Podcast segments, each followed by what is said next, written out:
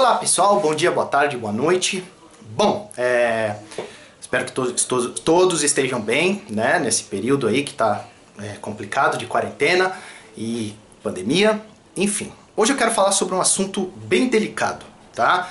É uma coisa que pode parecer óbvia para uns, e mas não é. Que é a questão dos direitos autorais e o direito de uso de, de, de, de outras coisas é, na hora de você gravar e distribuir a sua música, tá? Primeiro, é, eu, eu, eu já falei isso em vários vídeos, né? Vou falar com um pouco mais de detalhe aqui, que é a respeito das liberações de obras, tá? Toda vez que você for gravar é, uma música, tenha certeza de que tudo que você está usando ali está devidamente licenciado. O que significa tudo? A começar é, dos direitos autorais, os direitos de compositor. Você que é um artista e vai gravar uma obra de um amigo teu que seja, né? Você é um artista e você não compõe músicas, mas você é um bom cantor, um bom intérprete. Então, você, o teu amigo é um bom compositor e aí ele compõe as músicas para você gravar. Você é obrigado a assinar um documento de liberação para que ele licencie a música para você gravar, tá? É... Então, assim, para começar, é isso. É, é, é, esse é o primeiro detalhe que você deve seguir. Assine um documento para ele licenciar a obra para você. Por que eu estou falando isso? Porque tem muito artista, é, isso não está só acontecendo com, com a gente, a gente está vendo notícias em todo o ambiente das distribuidoras que muita gente grava obras à vontade e distribui nas plataformas, né? Isso é uma coisa ilegal, né? O compositor que se sentir lesado, ele tem todo o direito de ir lá, derrubar a tua música e dependendo de como for, ele pode entrar com ação contra aquele artista porque ele gravou uma obra que não estava não tava devidamente licenciada. É, aonde eu quero chegar sobre essa essa o porquê que é um assunto muito sensível é porque tem alguns estilos de música, né, principalmente no Brasil, que é, as pessoas deixam deixam, por exemplo, eles gravam alguns cantores gravam as suas vozes e disponibilizam essas vozes na internet para para outros DJs produzirem essas, essa, é, a, a produzirem novas músicas, novas é, é, gravações com essas capelas que estão na internet.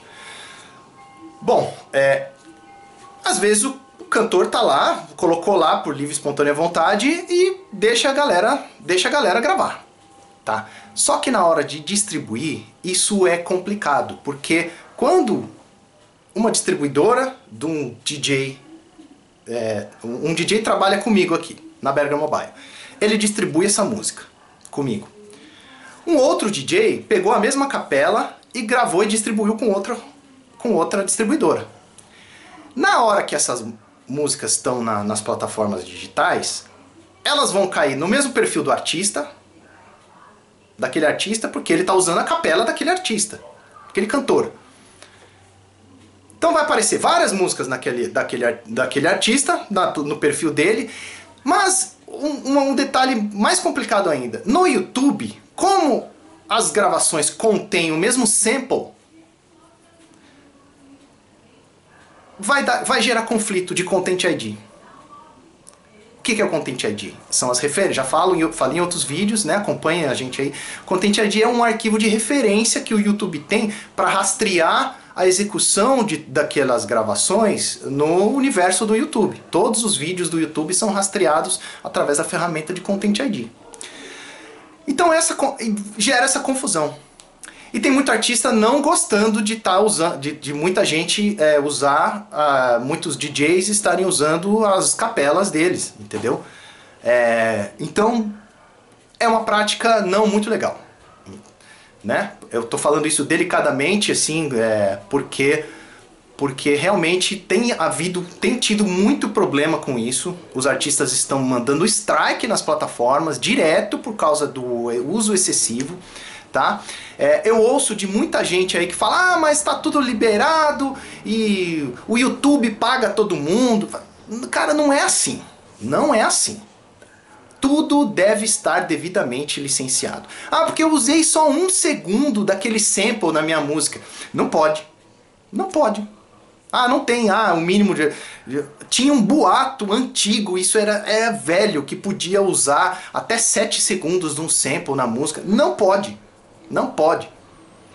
Né? Se o, se o dono daquele, daquela, do sample musical, vamos dizer assim, se o dono daquele sample musical, que ele gravou na obra de, de, de um artista famoso, se ele identifica, mesmo que você modifique ele, mude a afinação, né, faz o pitch lá, deixa mais lento, mais, mais acelerado, coisa do tipo, se ele identificar, ele tem plenos direito de, de, de ir lá e, e entrar com uma ação contra aquele, aquele produtor que fez aquela, que usou aquele sample naquela música.